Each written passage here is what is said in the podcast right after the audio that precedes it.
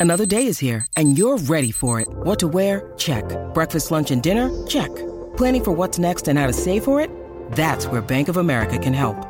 For your financial to-dos, Bank of America has experts ready to help get you closer to your goals. Get started at one of our local financial centers or 24-7 in our mobile banking app. Find a location near you at bankofamerica.com slash talk to us. What would you like the power to do? Mobile banking requires downloading the app and is only available for select devices. Message and data rates may apply. Bank of America and a member FDIC. La muerte de aquel joven aprendiz en el astillero de Estocolmo debió ser lenta y terrible.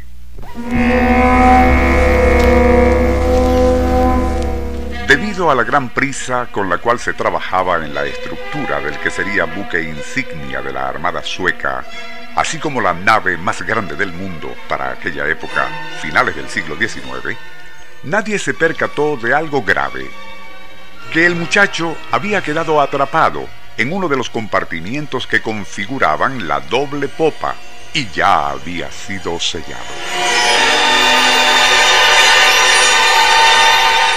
Pero aún sabiéndolo, y debido al apremio por cumplir con la fecha de la botadura, tanto los armadores como los propios compañeros del infortunado aprendiz se negaron a romper la parte de la estructura donde había quedado encerrado.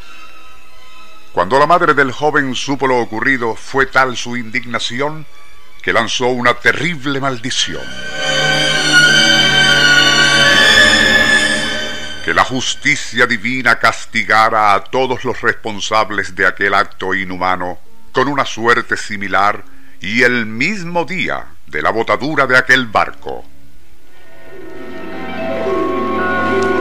Nuestro insólito universo.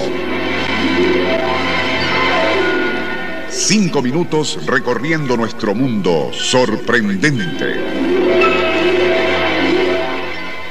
El empeño en que se construyese el barco más grande del mundo había sido un capricho de Gustavo I, mandatario sueco para aquel entonces.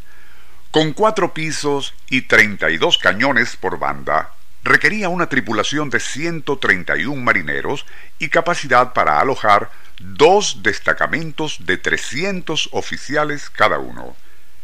La idea era de que su mera presencia provocara no solo admiración, sino temor, pues estaba destinado a ser buque insignia de la Armada sueca.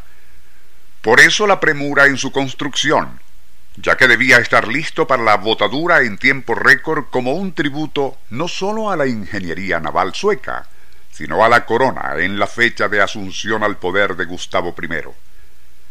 De allí que trabajando a marcha forzada, el enorme buque insignia estuvo listo para el gran día. En presencia del emperador, su corte en pleno y dignatarios extranjeros, aquel coloso flotante, bautizado con el nombre Vada, se deslizó hacia el mar y con velas desplegadas iniciaría su viaje inaugural. Sucedió entonces algo terrible.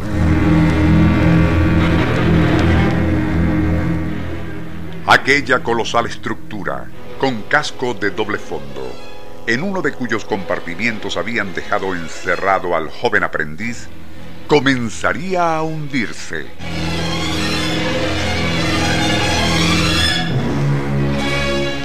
Fue tan rápida aquella escoriación que en cuestión de minutos desaparecería bajo las aguas.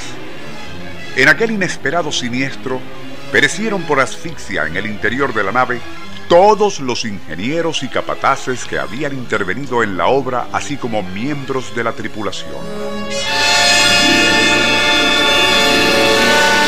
Muchos recordaron entonces aquella maldición lanzada por la desesperada madre del joven aprendiz que había muerto atrapado en el doble fondo del casco y que no fue rescatado para evitar demoras en el proceso de construcción.